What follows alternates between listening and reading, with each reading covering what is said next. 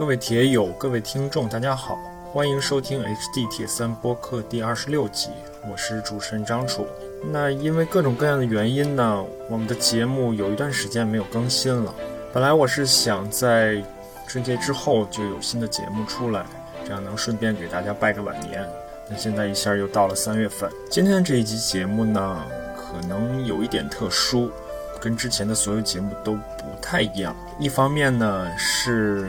这个话题跟我们的铁三、跟我们的耐力运动好像没有太直接的关系。这个一方面是我个人的一个愿望吧，另一方面我们之后的节目可能也会有一些不太一样的话题。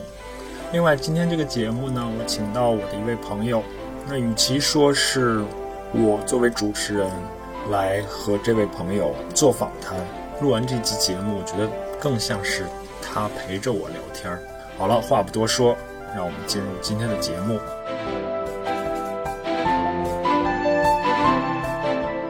我们就开始。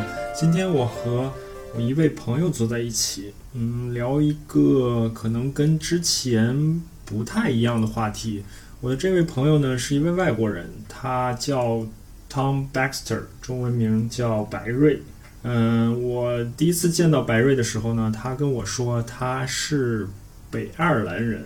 后来我想了半天，北爱尔兰人不就是英国人吗？所以你是北爱尔兰的具体哪里，白瑞？呃，贝尔法斯特就北爱尔兰的首都啊，对吧？那你觉得北爱尔兰人身份的这个意识这么强吗？要去特地说出我是北爱尔兰人？那有的北爱尔兰人会说他们是英国人，有的会说是爱尔兰人，嗯哼，也有有的会说是北爱尔兰人。OK，那你就是是第三种人，你说我是北爱尔兰的，好吧？贝尔法斯特，然后呢，Barry 在中国生活和工作了也很长时间了，八年左右，八年了，嗯。我们节目又请到了一位中文说的很好的老外。嗯，然后呢，请到白瑞聊今天的这个话题呢。我先介绍一下大概的背景和我个人的一些想法吧。因为我跟白瑞认识呢，其实是因为运动认识的。但后来发现呢，白瑞现在的工作跟我之前的工作呢有很多的交集，非常类似。这个工作呢，也是我们今天想聊到的整主要的话题吧。就是我之前的工作呢，其实主要是关注这种环境的可持续性，啊，关注。自然啊，生态啊，环境啊，呃，人人应该怎么样去关注这些事情，然后怎么样去制定政策，怎么样去做出行为上面的改变，等等等等这样的事情。所以我自己总结我的工作，之前是做环境上面的可持续性，现在我做这样的运动相关的工作呢，其实我是在关注人的可持续性，就是作为一个人，你的可持续性是什么？不管你是。你是追求运动表现，你是追求 fitness，还是你去追求健康？这个也是存在一个可持续性的概念在里面的，就是我们都要去从一个长期的这种角度去看这个问题。嗯，然后并且今天我们我跟白瑞坐在一起，也是北京的一个比较 污染比较严重的天气，所以聊我们两个人聊这个话题呢，也还是有意义的。嗯，我觉得今天我们两个人聊完呢，如果能够给大家做一些相关的知识的介绍，或者说能够给大家在这方面提供一些意识的提高、意识的唤醒，那可能今天我们两个人聊天的目的也就达成了。因为我记得我以前工作的时候，如果面向公众的话，经常会提到两个词，一个是意识提高，一个是行为改变。就是一个是 awareness raising，一个是 behavioral change，就是希望能够通过我们的工作来实现这样的目的吧。啊，然后我刚才说我跟白瑞认识呢，是因为运动认识的。那白瑞他是你是先开始骑车还是先开始跑步的？应该是我先开始徒步，嗯，然后开始。公路跑，我开始跑步就是为了一个马拉松，嗯，然后发现其实这两个可以结合在一起做越野跑步，嗯，所以我最近近十年都在越野跑步，嗯，然后偶尔也会骑自行车。所以白瑞目前主要的精力呢，还放在越野跑上面，然后他也会在北京骑一骑车，是这样一个状态，对吧？是，嗯，所以我们两个人就是在运动上面就有很多可以聊到的地方嘛。所以来的路上我还在想呢，就是跑步这件事情存不存在一个所谓的这个鄙视链？你知道鄙视链是什么意思吗？不太知道是吧？就是不同的层次，嗯一个层次的人可能会瞧不起下面一个层次的人，这个叫鄙视链。哦，OK，就是我来的路上在想啊，最开始最普通的跑步的人，有可能是在健身房里跑跑跑步机，嗯，然后后来呢，他可能去找一块田径场，绕着田径场跑一跑，然后再后来呢，随着不管是随着距离的变长，还是随着他目标的变大，他可能会去跑，就像你一样跑一个马拉松，跑在公路上跑一，然后再之后呢，可能他就去跑越野跑。有没有这样的一个过程？这样的过程，一方面可能是随着自己体能提高、目标提高，那另一方面，回到我们今天的话题，是不是这几个层次其实是越来越接近自然？会不会因为我非常想接近自然，我就慢慢的从这种人工的场地的环境，或者说这种城市的环境，慢慢的去到了这种自然的环境去跑呢？我觉得热爱自然的人肯定会找到这个路，这个过程。嗯嗯，我觉得如果你不爱自然的话，你不会 愿意去愿意去跑一百公里嗯的越野比赛。嗯从另一个角度来看，也可以说大自然是一个动力去跑嗯嗯，很长的对。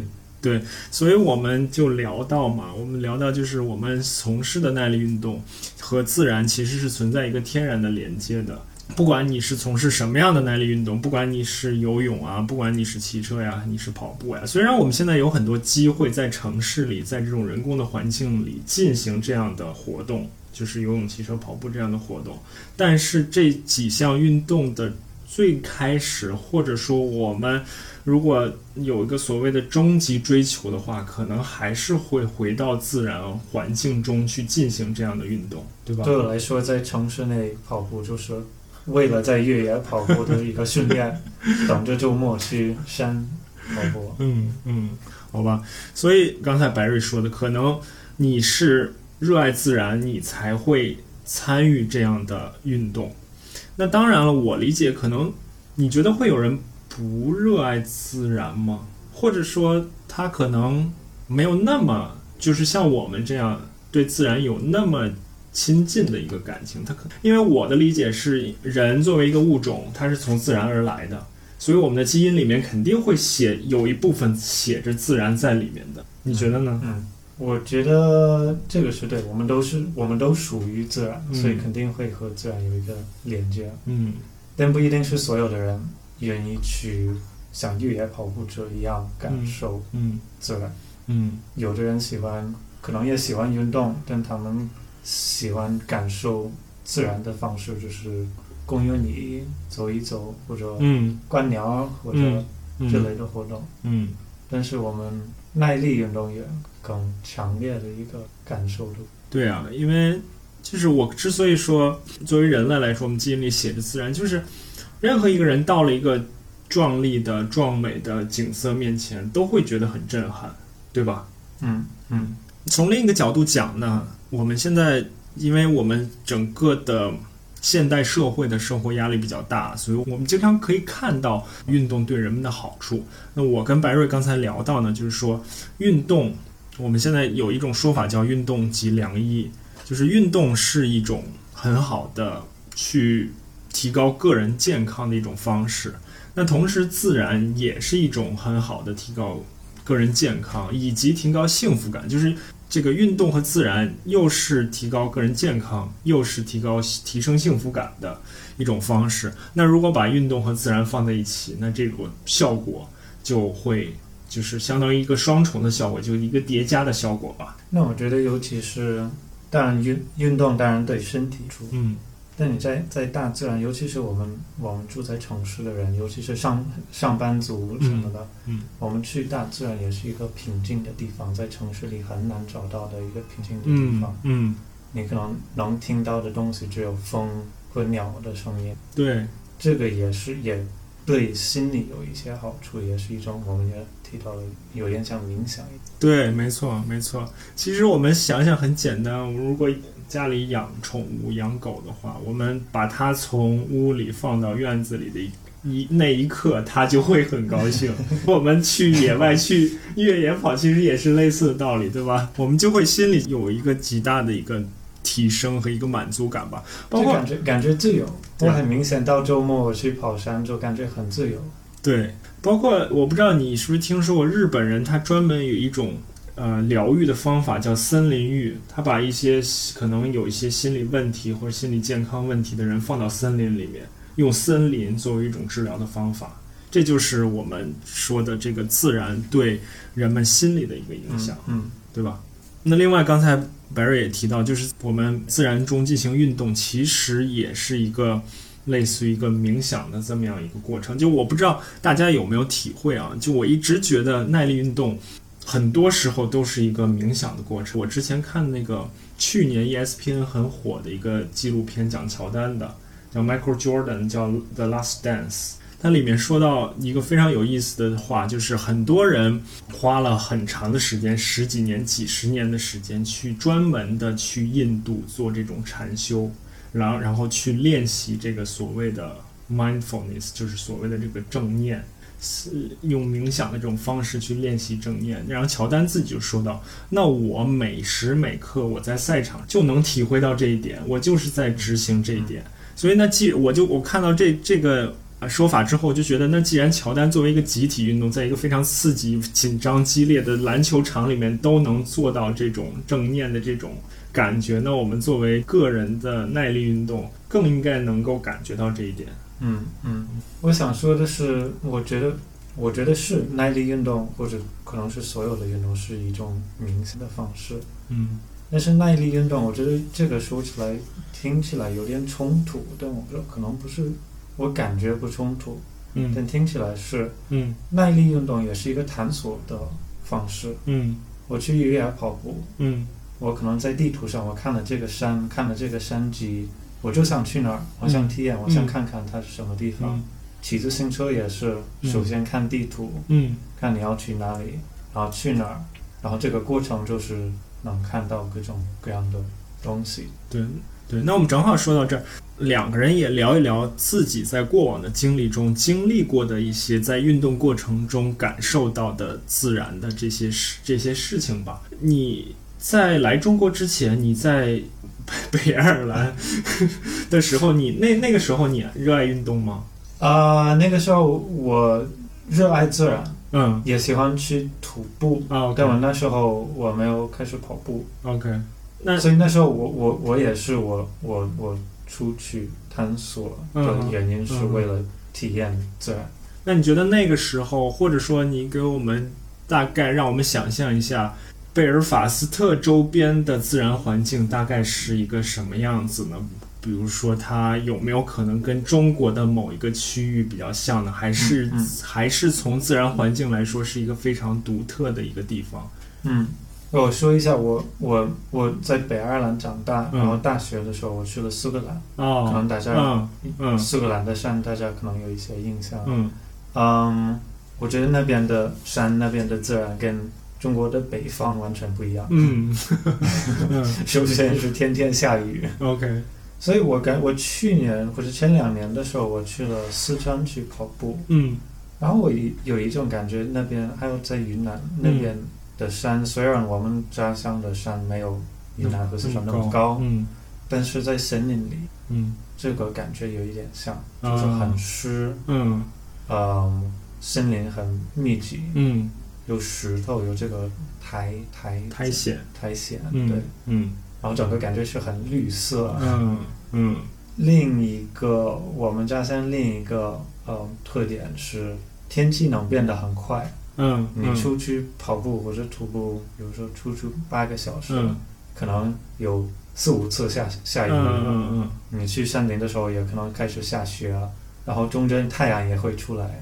那是因为它离海比较近的原因吗？还是什么原因？它天气变得比较快？是离海近，然后整个西欧那边的呃从西边来的嗯风嗯特别大，嗯所以这个鱼啊会跟着风嗯走，然后嗯吹吹着一批鱼，嗯然后又来一批鱼。嗯嗯，好啊。然后你刚开始到中国的时候，也还刚刚开始的时候，也还是在徒步，对吧？我刚来中国的时候，我是刚刚跑完了一个公路马拉松，啊。在苏格兰，啊啊，然后搬到了中国，嗯。然后我开始。我忘记我在哪里看到，但我看到了多威这个嗯。国内的品牌，嗯。他们那时候一二年、一三年的时候，啊、就进行了几个比赛，嗯，就就特别 grassroots 的也是也是路跑吧？公路，呃，不是不是是、呃、越野跑。越野跑，啊嗯。在我记得我第一第一个越野跑步比赛是，嗯，神城峡，就在门头沟，嗯门头沟那边，嗯然后我当时就感觉听起来挺好玩儿，嗯嗯嗯，然后嗯参加了这个比赛，然后就上瘾了。嗯，然后一开始还主要是在北京周边，后来越走越多，对吗？还是一开呃，始就、是，但我现在还是主要在北京周边，嗯但可能嗯会去越来越越野的地方，比如北京的百花山，我不知道大家知道这个野不野？嗯百花山、灵山，嗯嗯去年去了大舞台，有点点。嗯。那你觉得，我们先从北京说起吧。嗯那你觉得，你从刚才你描述的那样一个环境，呃，北爱尔兰和苏格兰的那样环境，来到中国北方的这样一个自然环境，你觉得对于你来说，你的感受是什么呢？刚开始的时候，有没有觉得很很荒凉的那种感觉？是很荒，是很荒凉，但这个我可能现在现在我习惯了。嗯，我觉得另外两个方面是，啊、中国北方的山坡都嗯特别陡，嗯也特别长，嗯所以上坡可能要上坡半个小时、四十分钟，嗯甚至一个小时，嗯一直在上坡。嗯嗯，另一个体验是，北京的天气很少有有变化。嗯。你出去的时候不再下雨，嗯。跑步的时候不下雨，嗯。结束也不下雨，嗯。所以你需要背的东西不多，嗯。嗯，所以这个也会，我觉得应该会让人放松一些。啊我觉得在北方跑步是一个比较安全的事儿，啊，除非在这些极端的天气，比如冬天很冷的时候，嗯。或者夏天很热的时候，嗯。嗯。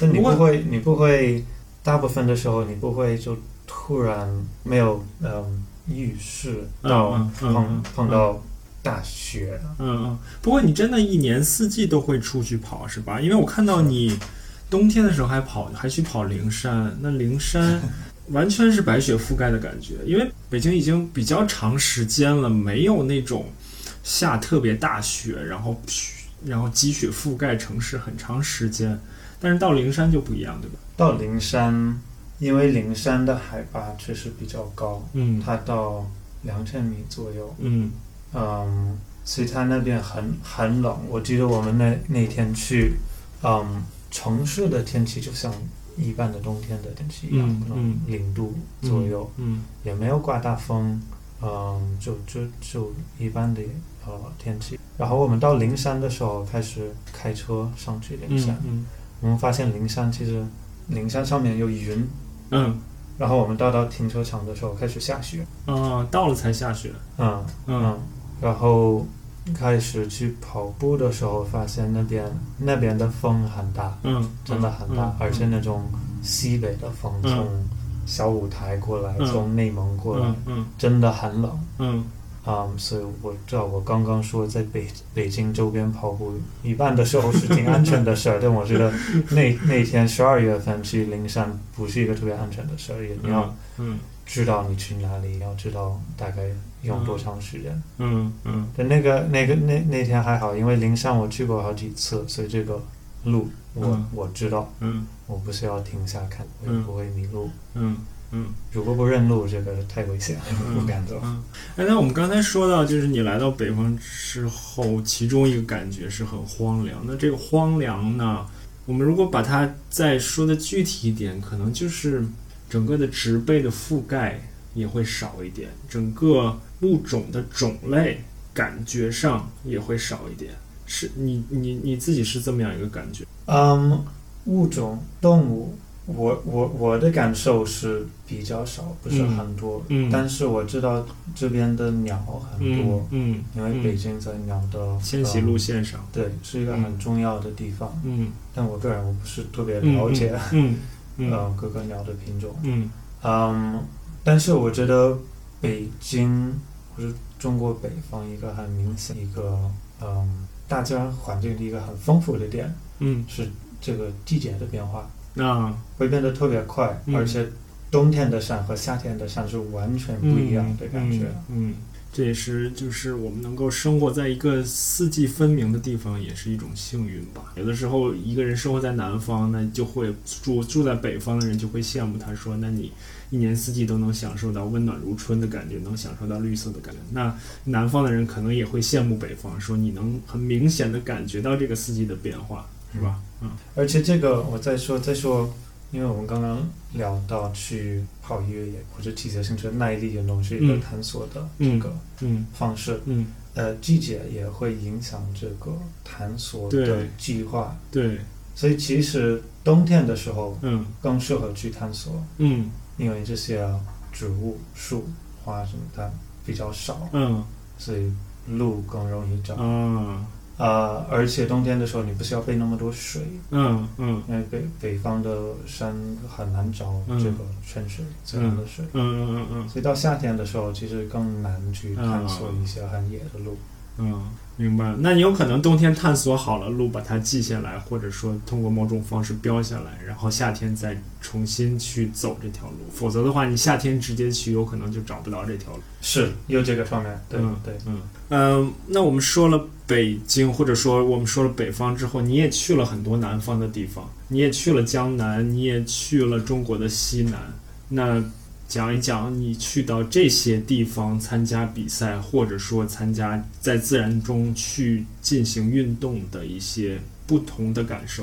嗯，对我这就最近两年我去了去参加比赛，或者是自己自己去跑步，嗯参呃去过你说江南，我去浙江，然后然后四川的西部，嗯然后云南，嗯就这三个地方。嗯嗯嗯南方还有挺多地方 去过。对，嗯，我首先说四川和云南，我觉得他们那边的自然自然环境特别丰富，嗯嗯。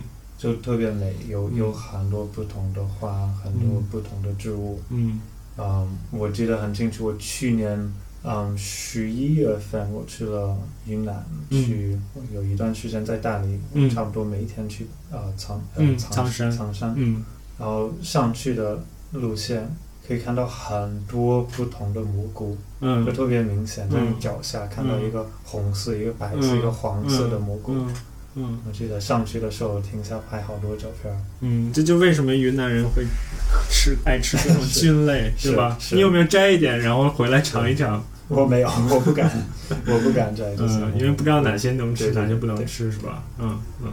那这是云南，那其他地方呢？嗯，我去四川，我是去过四姑娘山，然后那边呃也类似的感觉，但那边嗯比较、比较嗯呃比较黄，就因为高海高海拔，啊，海拔比较高，是吧？所以这边主要是草石头，嗯嗯，嗯但是特别漂亮，我很推荐去嗯四姑娘山。嗯呃，江南不一样是，嗯，我感觉我去的地方，我感觉是你，嗯，从每一个山下去嗯。有一个村子，嗯然后再上山下山又有一个村子，所以就啊人口的密集比较、啊。比较比较高。嗯，嗯，就是在江南的人口的密度可能比北方的山里面还要在。我可是。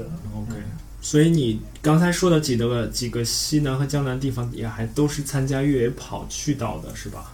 嗯，或者徒步去到的，是对吧？你还没有机会骑车去到北京以外的地方，北京以外的地方还没有。对吧？我打算今年 很多很多计划，今年很多计划，我很想去，很想去很多地方骑自行车。嗯。我我我感觉就是也是通过看地图，嗯。感觉浙江应该挺嗯。挺适合骑自行车，嗯。云南也是，嗯然后北京周边我还是想去比较远一些的地方，嗯比如骑到灵山去，嗯骑到小舞台去。嗯嗯。那说到骑车，我也分享一个我印象特别深的地方。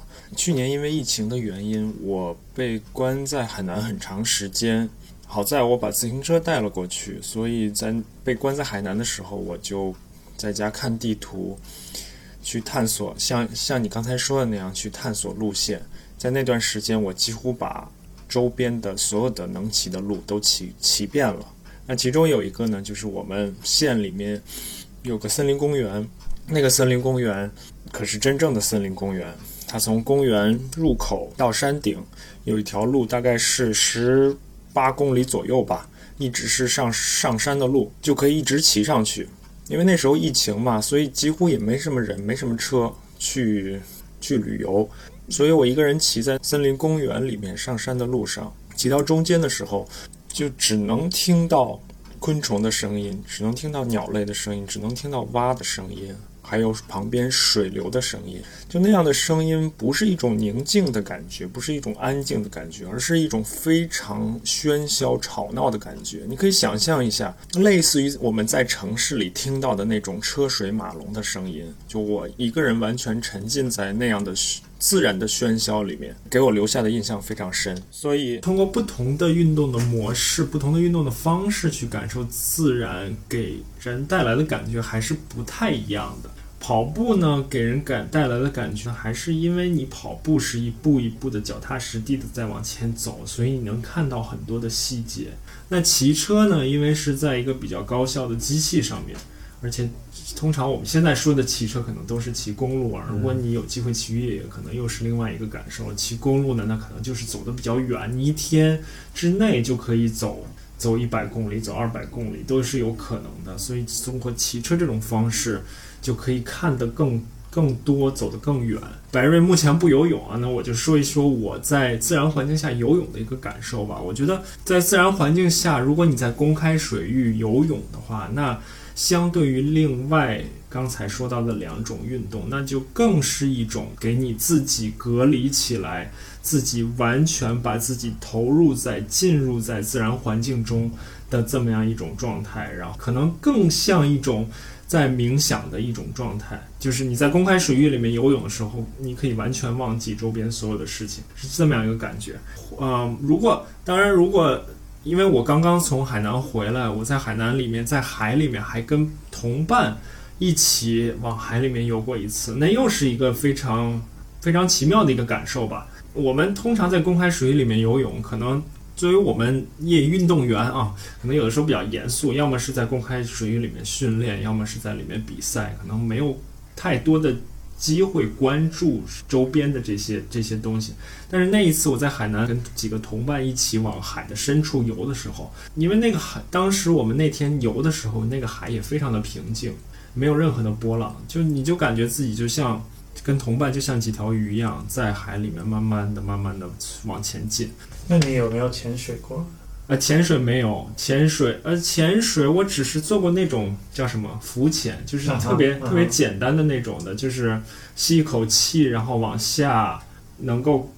潜到不深的地方，简单的去看一下周边的那些，没有做过那种就是背着氧气瓶的那种潜水。但是你提到这点，其实也让我想起来，我曾经有机会在地中海边上去做浮潜，那里面的水下的那些景色又完全是另外一个世界。然后，并且地中海真的非常蓝，你在那种蓝色的地中海里面去看水下，而且它的能见度也很好，水水质也很清，看那个水下的世界，确实是你提到这，跟我们运动本身就没有那么强的关系了，更多的是你在这个运动的过程中去更充分的去感受这个自然的环境吧。感觉我应该开始游泳。对，所以我们刚才说就是几种。不同的运动方式，感受自然吧。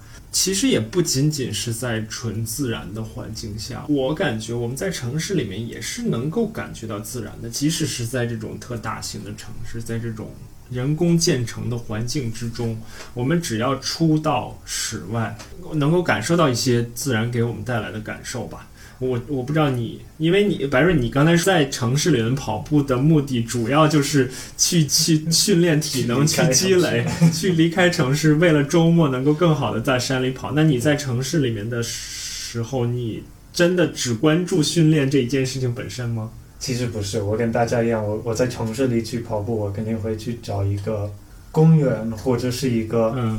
有很多树的小路，嗯。就为了离开一嗯。些嗯。这个城市的节奏和车和水泥的环境。对对，我们刚才提到就是呃耐力运动的这个所谓的这个冥想的效果，让人的感知、让人的知觉会更丰富点。我个人的感受是，即使是在城市里面，你在运动的过程中，你还是能感觉到那些点滴的细微的东西，包括季节的变化。所谓的季节的变化，就是因为你在城市里，你会经常在同一个地方跑步，你有很有可能哪一天在这个地方跑步，你就突然看到街边树上的花儿开了，那就这就是季节的变化。嗯，现在就是现在附近的树对啊开始开始开花。对啊，然后还再有就是天气的变化，因为你在一个地方，你在城市里面，你在家的周边跑的时候，你可能一年四季都在同样的道路上跑，那你就能感受到这个同样一个地方一年四季的不一样的地方在哪里。然后刚才白日说他也会找公园儿，那其实城市公园儿也是人们逃离这个人工环境的一个很好的一个机会。现在，尤其是在大城市吧，如果没有这些公园儿，我们很难去做这种这种逃离的尝试、逃离的努力。比如说在北京吧，你会去你会去哪里呢？你会去朝阳公园儿？你会去奥森？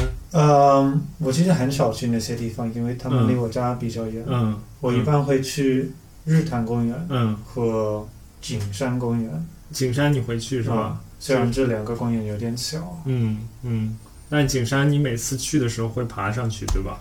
其实我不是，我刚刚想你说城市里有有这些公园，嗯然后你进去能嗯稍微离开城市的环境。嗯但我其实我我我去那些公园跑步，我就是在它周围跑圈儿，啊，不进去啊，就你都没有在它外面进跑圈儿。去是吧？对，你只是利用那个 公园里面的那些树周边的那些树木给你带来的因为进去公园人就多了，啊，对，这个也会影响影响训练，影影响跑步。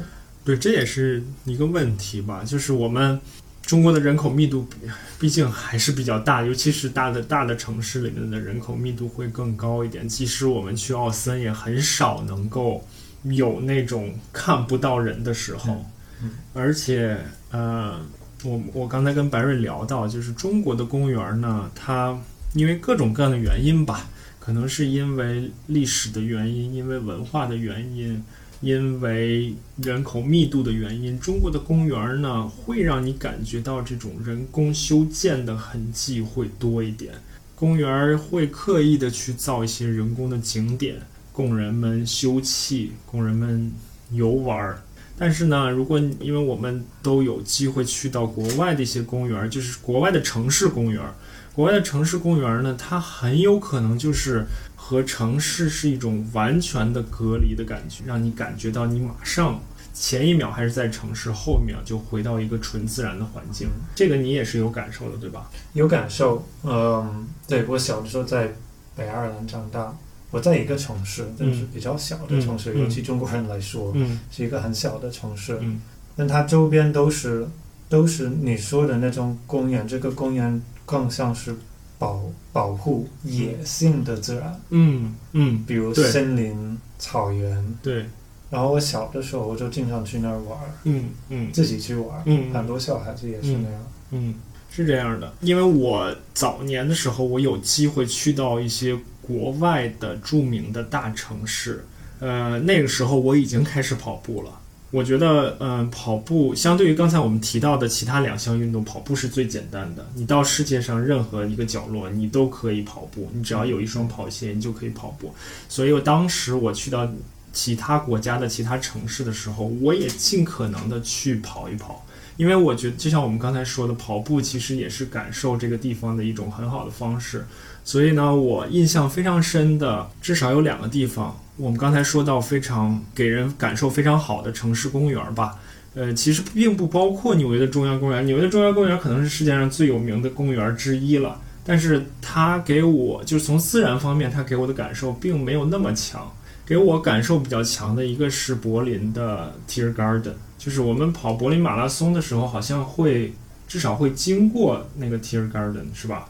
只要是这个公园特别大，是吧？就像一个城城市中的森林。对，呃，一个是柏林的 Tier Garden，另外一个是美国华盛顿的北边的一个。为了做这个节目，还特意查了一下，它叫 Rock Creek Park，就是中文翻译就叫石溪公园吧。就你从华盛顿，你从我们能够想象的那些著名的景点啊，方尖碑啊，林肯纪念堂啊，沿着某一条路一往北跑一跑，跑不了多久，你就会突然感觉到自己回到了一个纯自然的环境下。当然，也有可能是因为人家人比较少，就是你，比如说我早上去跑的时候，几乎在这个过程中几乎看不到什么什么其他的人。看到的小动物很有可能比看到的人还多。嗯，我是想说，我们即使是在城市里，或者说在城市公园里去做运动，也还是能感受到自然的。嗯嗯，对吧？但是我说，我说北北京，嗯，在城市中的公园可能更像这种人工的感觉。嗯，但其实我觉得，我经常会去跟其他越野跑步者一样，经常会去西山。森林公园，西山森林公园，嗯，和那儿那儿旁边去跑步，嗯，这个还是有一定的就纯自然野性的感觉。对对，西安森林公园也是后来修建那个公园，我觉得可能也是因为它修建的时间和年代比较晚一点，所以它确实引入了我们刚才说到的一些东西，就是它保留有自然。自然的元素会，自然的感觉会多一点。我也有这个感觉。除了它最近还在公园里面又修了几条防火道，这个一会儿也许我们可以再聊到，就是一个人 人工瀑布。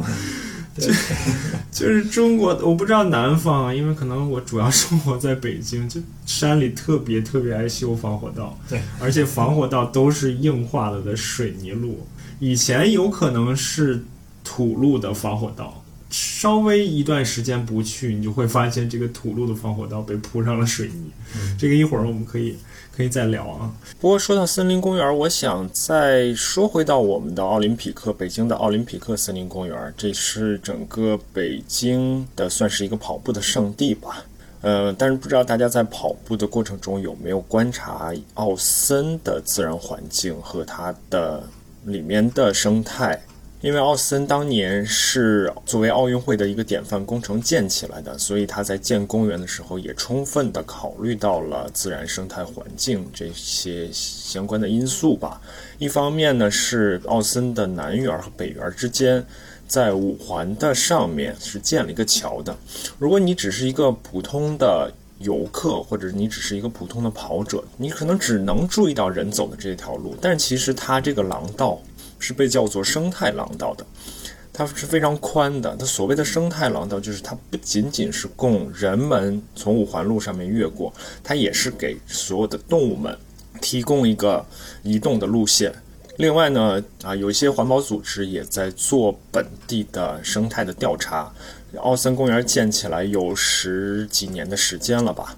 从奥运会开始有十几年的时间了，会发现整个公，因为整个公园体量比较大，会发现公园里面的生态里面的物种是在有变化的，是在增长的。那动物们的生命力是很顽强的，他们会通过各种各样的方式来到这个公园，然后在这个公园定居。所以以后如果大家有机会在奥森奥森公园里跑步的话，也可以去。观察一下我刚才说的这些东西吧。那下面我想跟白瑞聊的就是，因为我们刚才聊到可能是自然环境对人的心理上面，对于人的身体上面的一些帮助。但是我们如果再聚焦在自然环境对运动本身的一些影响上面，就一方面我的感觉是，如果我到了一个自然环境非常好的地方。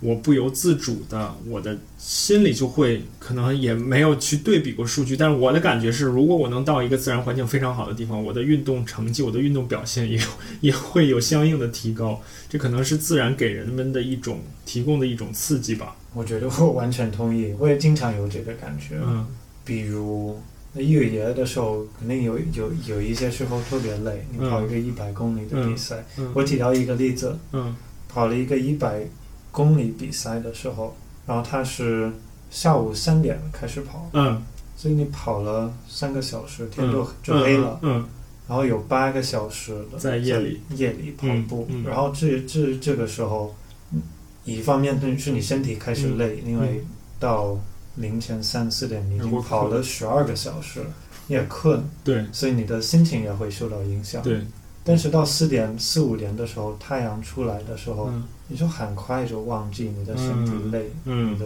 心这个心理的这些压力，嗯嗯然后会再找到你的能力。我有几次有这样的，是吧？嗯，嗯就一看看到风景会会给你的身体和心理一个改变。对啊，这是自然环境对运动表现的一个影响。另外一个我想聊到的，可能我们又多少回到一点点运动科学啊，就是我觉得现在人们是，尤其是生活在城市里面的人们呢，更多的是生活在这种人工的环境里面，他身体对自然环境的适应能力其实是在下降的，因为我们室内的环境通常都比较舒适嘛。尤其是在北方，冬天会有暖气，然后夏天热了又开空调，所以都是用这种这种机械去调节室内的环境。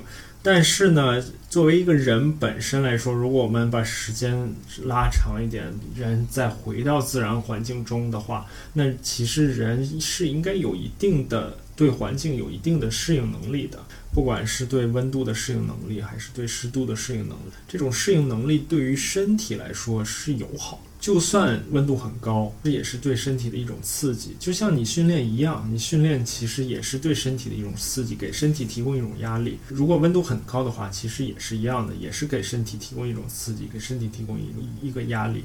你应该有能力去适应这样的环境的变化，这样会给你自己带来啊、很多的益处。我是这么觉得。嗯嗯，我相信你。我再加一天，嗯我其实我感觉我很喜欢嗯。这种天气的一些挑战，啊，可以说是挑战嗯。嗯。比如比如你刚才提到的冬天最冷的时候去灵山跑步，对。嗯。这个是一个挑战，嗯。也是我很喜欢的一个体验。嗯包括最近最近两个星期，北京不是在下雪，反正在山山里下雪，啊啊啊。那我就觉得很很好玩，就很喜欢这个。嗯再加一个挑战嗯是天气的因素，嗯嗯，对，所以白瑞提到这一点呢，可能也是人们内心深处或者说基因里面的那野性的那一面。嗯，对吧应该是，嗯对，好啊，刚才我们聊到了就是自然环境对于运动的这个层面，或者说对于呃自然环境对于运动表现、对于人们身体生理机能的一些影响。那现在这个阶段，自然环境对于我们运动还有另外一个层面的影响，就是不管是局部的这种空气的质量。还是我们整个全球现在所面临的气候的变化，对我对于我们的运动其实也是有影响的。这个也是我在节目刚刚开始的时候提到，我之前的工作和白瑞现在工作有很多交集的地方。白瑞现在就很关注。啊、我们的能源使用的问题，我们气候变化的问题，中国锁定制定政策对其他国家的影响等等等等这些问题，所以我能想到的就是自然环境对我们运动的这个层面的影响呢。比如说，我们现今天我们坐在这儿就面临着北京的空气污染，那这个局部的环境的叫事件也好，还是这个环境的污染也好，对于我们运动就是有直接的影响。其实这两年北京已经好了很多了，之前五年前我们经冬天的时候经常会受到这样的困扰，嗯，对吧？你还你应该也记得，记得记得很清楚，有有好几次，那我觉得我们住在北京的爱运动的人都是，你要训练，你有你训练的计划，但突然来了一大场嗯雾霾，嗯。那你就没法去去训练，或者你要改到室内。室内对啊，对，就不得不改到室内吧。因为我刚才其实也想说，可能之前我们的节目也聊到过啊，就是运动的大体的运动人群呢，可能可以分为两派，一派呢就是在健身房里面去去做运动，嗯然后另外一派可能就是像我们这样的在户外去做各种各样的运动。那我之所以不太喜欢在健身房里做运动呢，也不仅仅是因为我不喜欢做那些类似于举铁的力量运动，更多的可能也是因为我不太喜欢纯人工的环境下做运动，因为我们每天工作和生活已经是在这种纯人工的环境下了，如果再去健身房的这种人工的环境再去做运动，我感觉就有点就有点逃不开了。但是呢，像刚才白瑞说的，如果我们像在北京遇到这样的空气污染，那我们又不得不回到健身房去做，完成我们所谓的训练计划。同时呢，我们还面临着更多、更广阔时间和空间尺度的环境问题，这其中就包括我们的气候变化。那么，气候变化对环对我们运动会有什么样的影响呢？白瑞，你觉得呢？我觉得首先看你做什么样的运动。嗯嗯，我觉得可能先整体来整体来说，就随着气候变化、嗯。气候的改变嗯，首先是极端天气嗯。会变得越来越多。嗯。嗯，比如高温，比如下到大雨嗯。或者台风，嗯。会变得多，也会会变得更强烈。嗯。所以可能高温是一个对所有的户外运动员，嗯。呃，是一个比较大的挑战，是一个或者是一个问题。嗯。嗯啊，比如我们也刚刚提到了东京的奥运会，不是对要把马拉松搬到北海道呃北海道去？对嗯，然后我不知道他们其他运动运动的项目会不会搬到别的地方，因为不仅是马拉松会受到对铁人东京铁呃东京奥运会铁人三项是这样的，就是他在去年测试赛的时候，他是把女子的距离缩短了一半。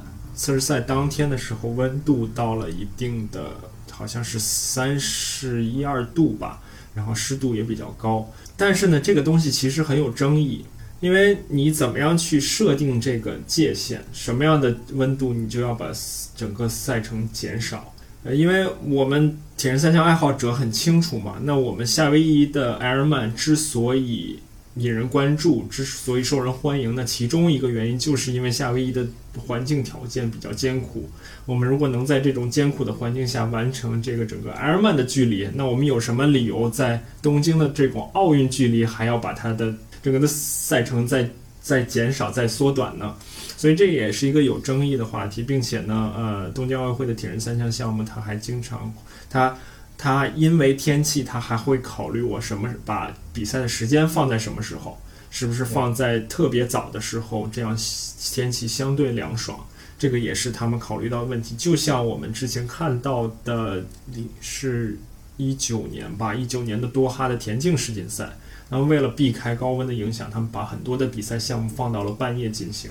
这个对于运动员来说也是一个挑战。当然，我们说到的这几点，可能更多的还是对于专业运动员的影响啊。嗯嗯然后白瑞刚才说到具体要看什么项目，那这个是我们刚才提到的几个项目，那可能还有气候变化的影响，那可能更直接的影响，可能还有就是对于冬季项目的一些影响，对吧？嗯嗯嗯嗯而且不不不是说奥运会的呃的运动，但是所有的喜欢在山区做运动的人会受到这个气候变化的影响，尤其是高山。嗯，所以登山者，对。嗯，也是越野跑步者，你如果去对，海拔比较高，三千米、四千的山，呃，因为其实整整体来说，海拔比较高的地方，他们受到的气候变化的影响越多、越嗯严重，嗯，所以我们近几年看到的新闻，比如嗯冰冰川，冰川冰川花融的嗯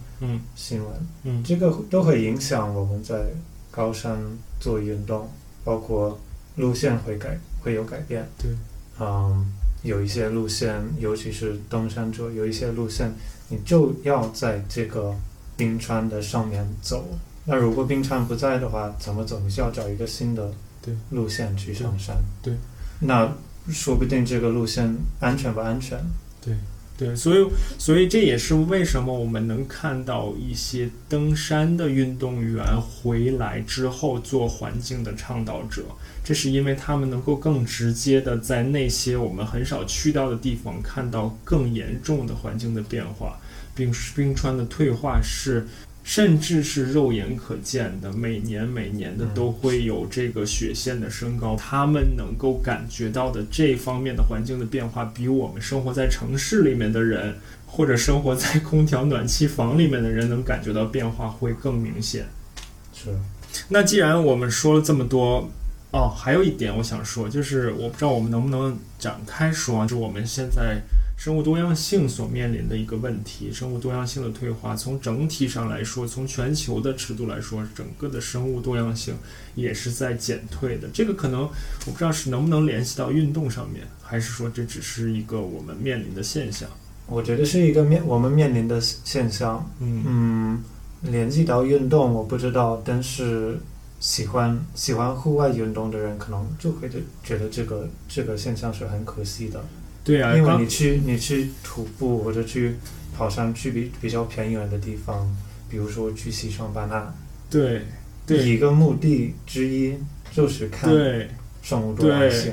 没错，没错，你说的很对，就是希望能够感受到非常丰富的这种自然环境。如果生物多样性有变化的话，你也许在短时间内，或者说你如果并不是特别关注具体的物种的话，你可能感受不出来。但是长时间嗯肯定是有变化的。我之前看到有环保组织去画这种全球原始森林的地图，那中国现在所剩的原始森林其实已经非常非常少了，好像只有在东北的角角落上面，大兴安岭，然后新疆的北边的角落上和云南的很少的角落上有一有一点点原始森林。我不知道大家能不能理解原始森林的生态上面的意义，因为它是一套非常完整的这个生生态系统。所谓原始森林，就是完全没有受到人工干扰的一个完整的生态系统。在这个生态系统里面，因为自然是非常复杂的，也这也是它的美丽之处吧。它是非常复杂的，一套生态系统里面可能有上千上万种物种，有任何一个细小的变化，有任何一个细微的变化，都有可能影响到这个整个的这个生态系统啊。这可能又有点扯远了。之前我看到过，就是原始森林系统一旦受到人工的干扰，就是不可复原，就是不可挽不可挽回的一个损失吧。那既然我们说了这么多环境的变化，那我们最后可能再聊一聊人到底能做点什么。不管是我们作为一个普通的处于自然环境中的人，还是我们作为一个在自然环境中从事耐力运动、开展比赛的人，我们嗯能够做什么？你觉得呢？我觉得先从个人能做出来什么、嗯做什么贡献嗯来说，嗯嗯，我觉得首先最好是有一个意识，这些变化在发生。嗯嗯，然后其实我觉得大家应该多多讨论这嗯些话题，嗯。就给也是给其他人一种教育，也是嗯。讨论这些很很重要的问题。嗯，另外我觉得虽然他们的嗯，你如果我们刚才讨论全球很大的问题，那嗯。你做一些小的行动，嗯。不会一下子改变这个大问题，嗯。但还是会有一些的贡献。嗯比如我知道最近近几年有一个有一个活动活动叫 Plogging，、嗯，对就，没错比，如跑步，比如捡垃圾，没错，我觉得这个很有用。嗯嗯。嗯，我我打断一句，至少你先保证自己在跑步的过程、越野跑的过程中不要丢垃圾。是，是是所以我相信你是可以做到的，对吧？而且，但是是，而，且我希望大家都都可以那样。而且我觉得，我我觉得，而且我觉我觉得越呃最近几年越野比赛嗯做得越好，他们嗯会比赛出发之前会提醒大家嗯不要扔垃圾，嗯甚至现在很多比赛不提供塑料杯子，嗯嗯他说你要带你自己的杯子。嗯我觉得这些虽然很小的行动，但他们都是有意义的，会会有一定的影响。嗯，没错，呃，就尽可能减少对环境的影响吧。呃，我不知道越野跑的过程中对动植物会不会有影响，可能会短暂的惊扰动植物，但是可能如果你处理的好，或者说你的整个比赛组织者的路线选的好的话，选一些相对成熟的跑步路线的话，也也还好吧。Yeah. 嗯，另外就是我们现在不知道大家最近看新闻有一个很热门的词叫碳中和，因为我们现在所有的生活、所有的经济社会活动都是建立在化石能源上面。那化石能源的燃烧就必然带来温室气体的排放。那所谓的碳中和呢，就是我们尽可能的减少碳排放，然后尽可能用各种各样的方法抵消我们不不得不排出的碳排放给我们带来的影响。那我相信，呃，国外已经有些了，我相信国内也会逐渐的有比赛关注到这一点，他会去看看自己这个比赛从头到尾整个过程中的物资的消耗，包括它的能源的消耗，包括它的碳排放。其实这个作为任何一个活动来说，其实已经有一些很少的。组织或者很少的人已经开始做这些尝试了。我相信之后的一些比赛的组织者、比赛的活动也会去在这方面去有些考虑吧。嗯，我不知道现在有没有呃运动的品牌会不会有碳中和的目标？嗯，因为有一些公司，比如嗯手机、电脑的苹果、嗯三星，他们有他们自己公司的碳中和目标。嗯，不知道，运动品牌有这样的。我知我是知道有一些运动品牌，它一直宣传这样的理念，尤其是跟户外连接比较紧密的这些品牌。啊，这个对，它会宣传这些东西，它从整个的材料上面会有一些考虑，包括我们跑步爱好者也能看到这种大牌的品牌，不管是耐克也好，阿迪也好，它都会出所谓的这种用回收材料制成的跑鞋。之前我记得耐克、哈迪好像都有，他们用这种海洋里面打捞上面上来的塑料，嗯嗯，来回收来回收，用它们做成跑鞋。当然，这个你说有多少实际意义也不一定，他们可能更多的还是像我们 像我们两个人这样去唤醒大家的这方面的意识吧。但是反过来来讲呢，像这样的我刚才提到的这样的大公司，它其实是应该承担更多的责任的，是是，对吧？所以，我我跟白瑞两个人聊这些呢，还是像我最开始说的那样。一之所以想聊到今天这个话题呢，其实很大一部分是满足我个人的一个心愿。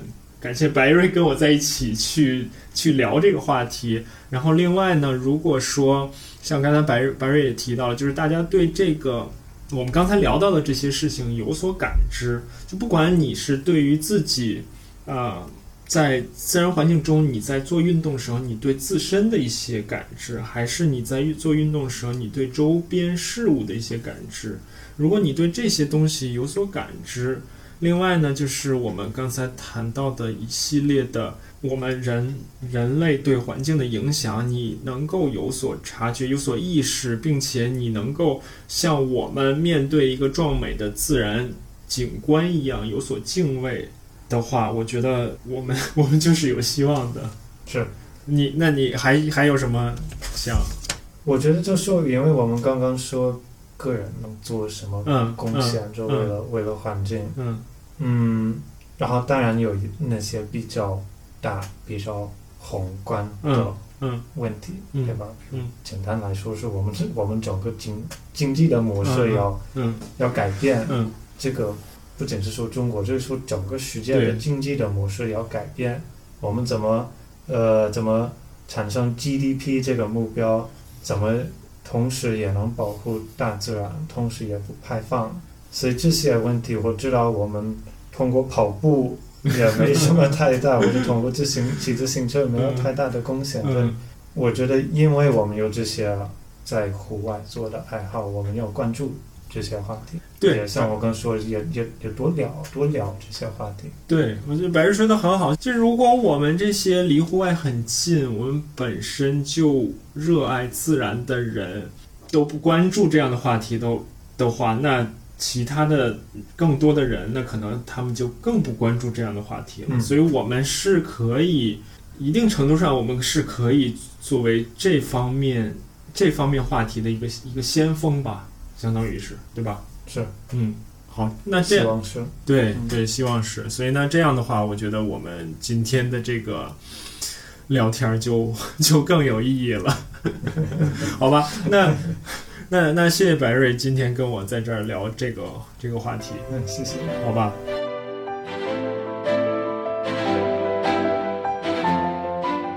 好，今天节目就是这些。我希望大家听完之后不要觉得我在说教，因为我也确实没有这个意思。另外呢，作为关注环境的人，作为环保的工作者，可能有些理想主义，或者说有一些理想主义的情节，但这并不意味着我们需要逃离什么。我们需要逃离城市，我们需要逃离人工的环境。只是像节目里面说的，我们在享受现代社会。城市环境给我们带来的生活便利、舒适的同时，我们也要有意识，我们所生存的这个地方，我们所生存的这个星球，它在发生的变化，我们人类对它的影响。所以呢，今天这个节目就相当于是我们换了一种方式，换了一个角度去看运动这个议题。这可能也是我个人的一个思维方式吧。我希望从不同的尺度和角度上去看这个问题。这样也许你会有新的发现。